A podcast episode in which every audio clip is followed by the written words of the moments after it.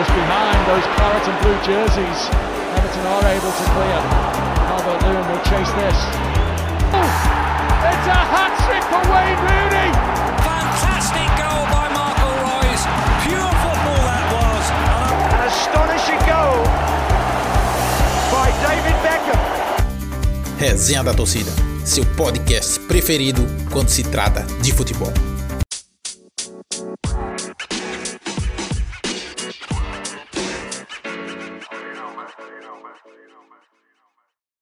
Alô, alô, galera do Resenha da Torcida. Chegamos para o terceiro Giro RDT. O sucesso tá de volta e hoje vamos ter ainda mais colunistas que estão falando. O podcast está crescendo. Vamos ver as surpresas que aguardam esse episódio. Então, vem com tudo. E vamos começar nosso podcast com Franklin Ribeiro. Ele é novato aqui, mas vem com tudo. Ele vai falar sobre o Vasco da Gama. Conta pra gente, Franklin.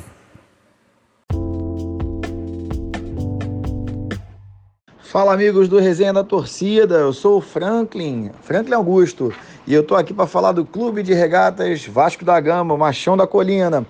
Olha, essa semana a gente tem algumas notícias boas do Vasco. O Vasco acertou com o Meia Sarrafiori, que chega sob desconfiança em São Januário. Parte do salário vai ser pago pelo Internacional de Porto Alegre.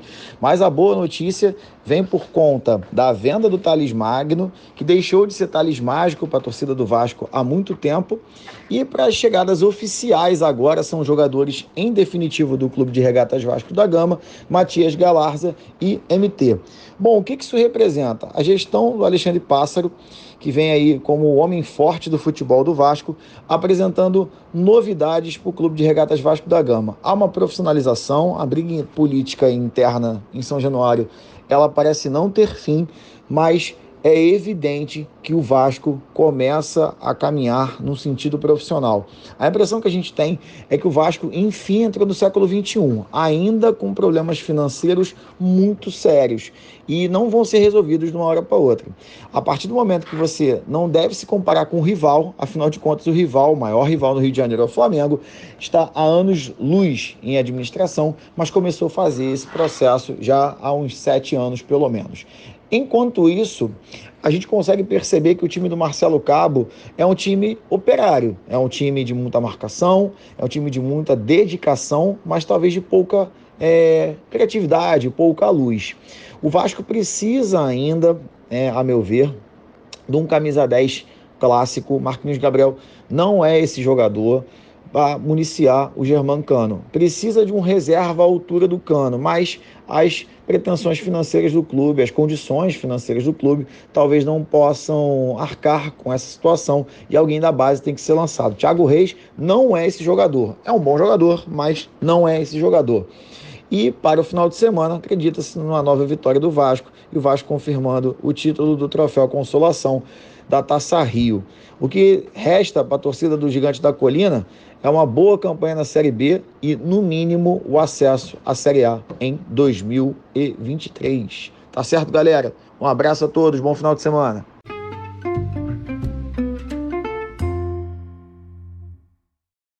E o esporte? O esporte anunciou a contratação de André. Depois de um tempo, a saudade estava imensa e agora o homem está de volta. Vamos ver o que o torcedor rubro-negro tem a dizer sobre isso. E quem vai contar tudo é Renato Wagner.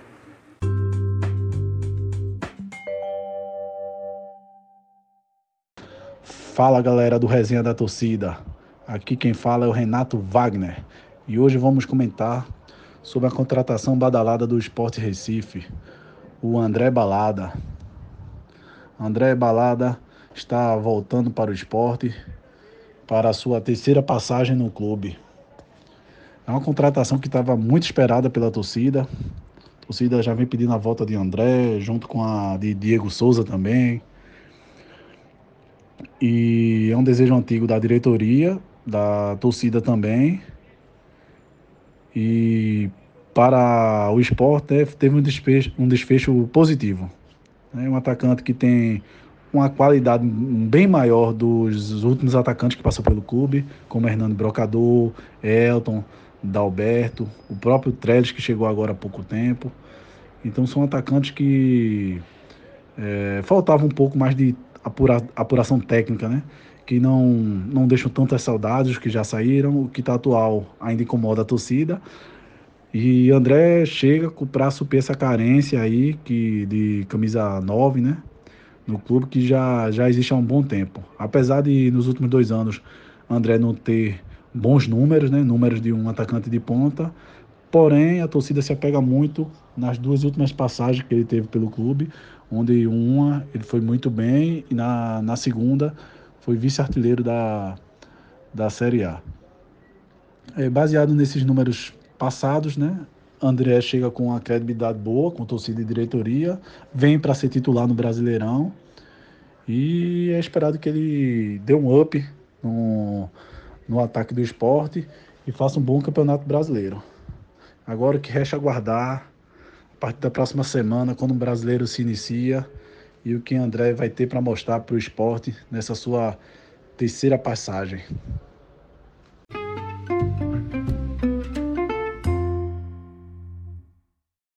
As notícias do Colorado Gaúcho.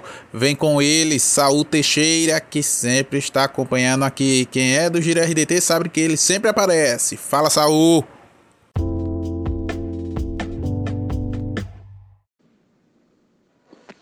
Olá, amigos, olá, amigas, tudo certo? Sou jornalista e pitaqueiro de futebol. Agradeço sempre pela oportunidade do resenha da torcida. O Internacional venceu ontem o Olímpia no Paraguai e encaminhou muito bem a sua classificação para as oitavas de final da Libertadores da América. É, é, algumas, algumas lições importantes do duelo, tá? A principal delas, na minha ótica, lógico, é que independente da filosofia, da estratégia e da tática adotada pelo treinador, a primeira regra do futebol dos treinadores tem que ser a seguinte: escalar os melhores sempre, né? Nem que para isso tem que fazer um rearranjo tático, enfim, tem que botar em campo os 11 melhores tecnicamente que tu tem. Depois tu decide a tua, a tua estratégia, a tua formação tática, o teu desenho, a tua mecânica. E nesse sentido, o Inter teve as novidades ontem de zagueiro Lucas Ribeiro, lateral direito da seleção argentina Renzo Saravia, voltando de lesão, né? E o Caio Vidal que ingressou muito bem no Grenal do último final de semana.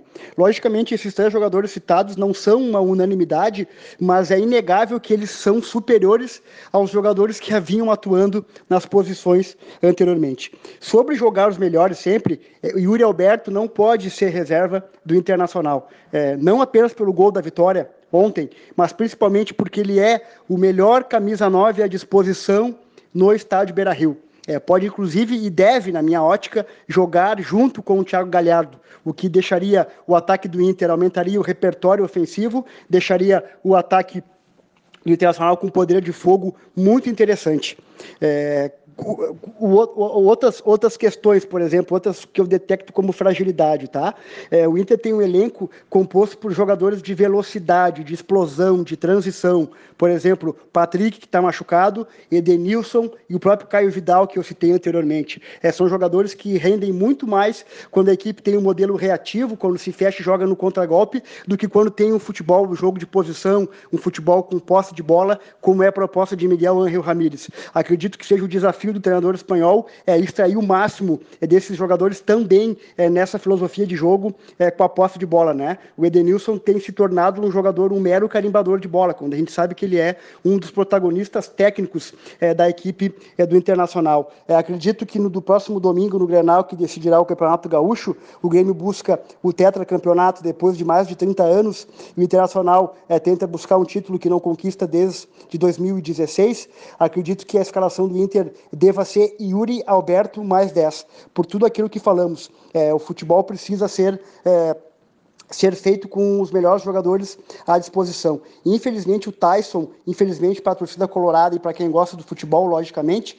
Tyson não pode jogar porque não está inscrito né, é, no campeonato regional. É, sobre a atuação do Tyson, acredito que ele esteja jogando muito recuado. Tá? É, é, é o típico jogador que precisa jogar próximo do gol, é, tem arremate, tem visão de jogo, né, é, precisa jogar perto do gol. Nesse 4-1-4-1 do Miguel Ángel Ramírez, ele joga é, como meia esquerda, né? É, para o pessoal do centro do país, é uma posição, por exemplo, que o Renato Augusto jogava com o Tite no Corinthians e depois acabou jogando na seleção algumas vezes também, né?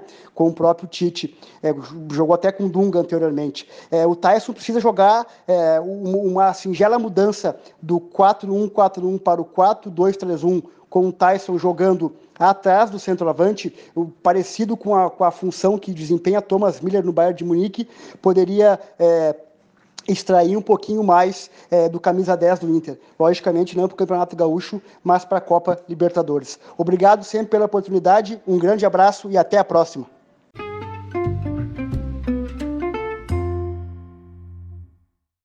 E o Ceará jogou pela Sul-Americana? Jogou. E a gente tem sim. Matheus Maia vai contar tudo. Ele viu tintim por tintim, vai contar tudo sobre o Ceará. É a vez dele. Vai, Matheus.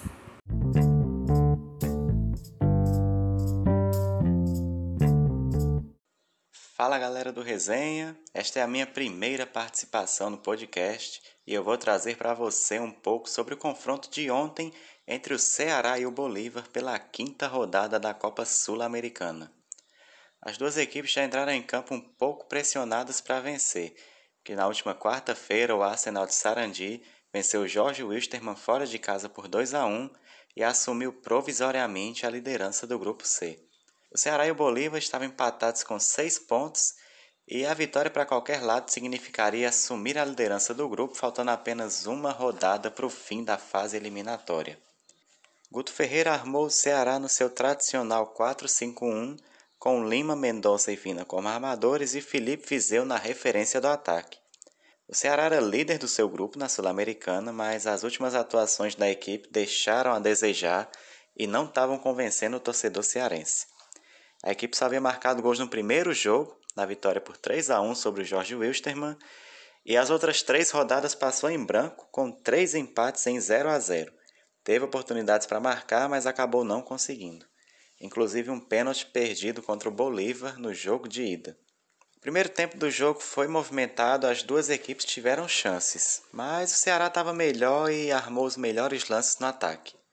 Vina e Mendonça estavam um pouco abaixo do seu nível técnico e coube a Lima armar as melhores jogadas do Vozão no jogo.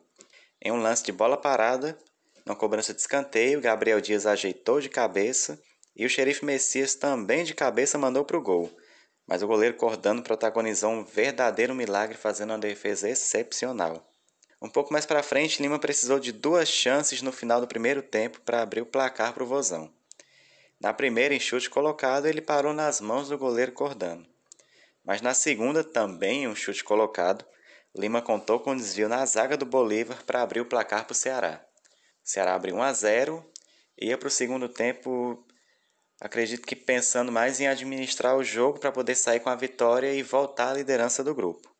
O segundo tempo já foi bem mais amarrado para as duas equipes. É, o Bolívar, com a necessidade da vitória, começou a se armar mais no ataque, tentava jogadas de ataque, e o Ceará, ao mesmo tempo que é, tentava administrar o jogo, também queria um lance de ataque, fazer o segundo gol e praticamente matar a partida, né? matar o jogo.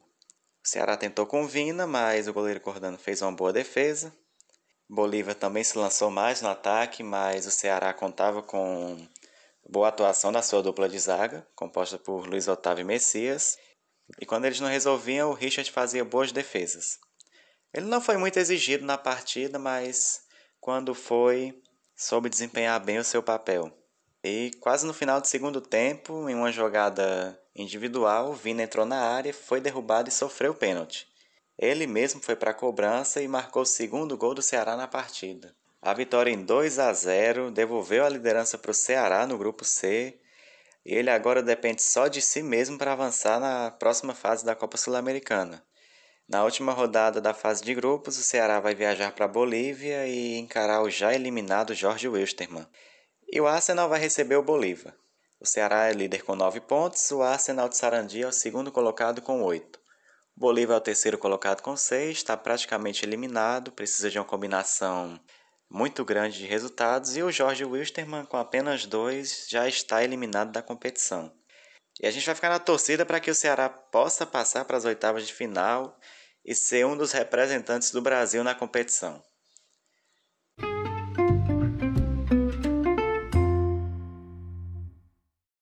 E sabe quem tá voltando ao Palmeiras? Daverson, o homem louco. Ele é um pouco fora da casinha. Vai voltar ao Palmeiras. Tem lugar? A torcida tá gostando dessa notícia? Quem vai falar tudo pra gente é Gabriel Flório. O espaço é seu. Ah, rapaz, sobre a volta do Daverson, não é algo muito bem visto pelos torcedores, não, viu? Ele é um cara que até, até fez uma temporada boa em 2018, quando o Palmeiras foi campeão brasileiro, ele não foi mal, deu passe pro título. Mas a gente tem mais frustrações com ele do que boas lembranças, né? Colecionou polêmicas, é, não é um bom jogador, é um jogador mediano, esforçado, mas mediano. Perdeu muito gol. Não. O Palmeiras, com as ambições que tem, pensar em trazer alguém igual ao Daverson, trazer de volta o Daverson, é muito frustrante. É triste pra gente, né? A gente fica feliz pela renovação do Rony, que pode estar acontecendo. A gente fica feliz pela volta do Dudu, mas a volta do Daverson é triste de encarar. Não não traz boas lembranças ao torcedor, não. Acho que eu posso falar aí por 90% da torcida palmeirense que ninguém gostou, não. É... Não vai ser. Ele vai ter que trabalhar muito, ele vai ter que jogar muito para tirar essa ideia da nossa cabeça, sabe? Porque a visão que a gente tem dele ainda é de um cara com muitas polêmicas, né? Provocativo em jogo quando não devia. É, muitas vezes errando algumas coisas bestas, sabe? Não é algo legal para torcida palmeirense. E ele vai ter que jogar muita bola para mudar essa imagem que a gente tem dele, cara.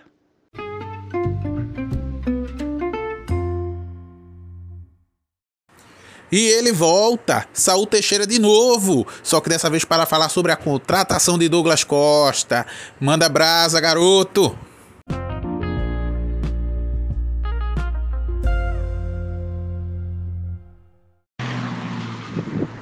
O craque Douglas Costa é, acaba de ser confirmado como reforço do Grêmio, né? Nesta sexta-feira chuvosa aqui em Porto Alegre.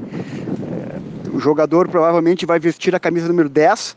Teria ligado para o Jean Pierre pedindo a licença do atual camisa 10 do Grêmio para ostentar é, esse mítico número né, no futebol mundial. É, embora a gente saiba a simbologia do número 7 aqui no Grêmio, a camisa 7 seguirá com Matheus Henrique e Douglas Costa provavelmente será o número 10. Jogador de vitória pessoal, de drible, de arremate, principalmente o jogador para colocar o mapa, é, colocar no o, o, lado direito do Grêmio no mapa de calor da equipe. É um time que, embora o sucesso recente nos últimos anos, foi uma equipe sempre desequilibrada, né? É uma equipe quase torta, atuando principalmente pelo lado esquerdo, né? o centro nervoso, o centro criativo sempre na esquerda com Everton, com Pedro Rocha, atualmente com Ferreirinha. É, Douglas Costa, além de todo o retorno de marketing que dará, todo o retorno técnico que dará, também pode deixar a equipe um pouquinho mais equilibrada, jogando também pela direita, sem falar no apoio do Rafinha, logicamente. Tem a informação também que o presidente Romildo Bolzan Júnior é, cumpriu 50% da sua tarefa é, antes de dedicar-se à eleição do ano que vem. É, muito, se diz que Romildo é pré-candidato ao governo do estado, embora ele não confirme ainda, pelo PDT, né, partido de Leonel Brizola. Romildo Bolzan Júnior estaria esperando só é, duas situações. A primeira, Douglas Costa, que efetivou hoje, e agora o próximo passo seria a compra da Arena, né? Que é o atual estádio do Grêmio, e que é o atual estádio do Grêmio em substituição à mítica, é, ao mítico Estádio Olímpico Monumental. É...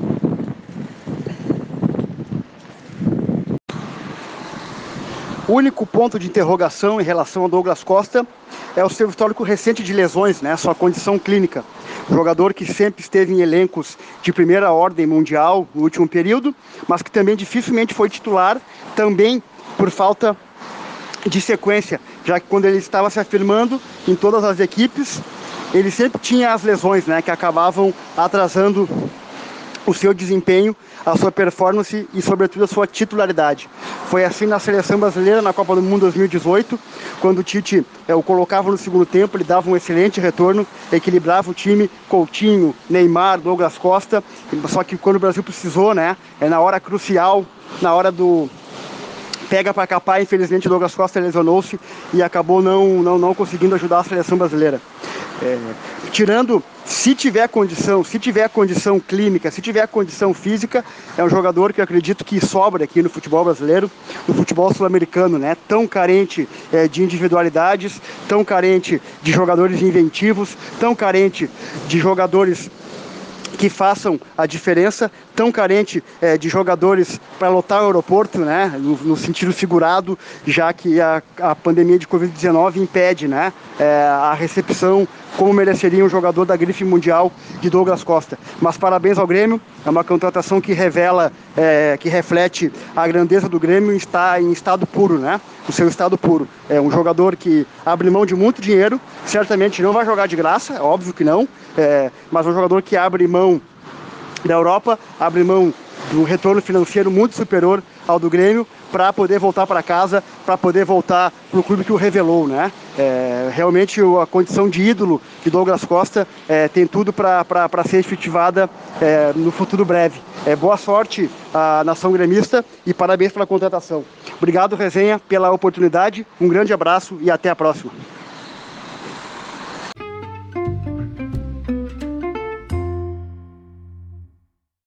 Agradecemos a todos que participaram e compraram a ideia desse projeto que pretendemos dar continuidade. Então agradeço a participação de cada um. Espero você que está ouvindo, dando play no seu agregador favorito, no seu tocador, acompanhe a gente mais vezes. Esse é o começo de um projeto muito bonito. Então um abraço, obrigado mais uma vez a todos que colaboraram e nos vemos em breve. Um abraço do RDT, Resenha da Torcida.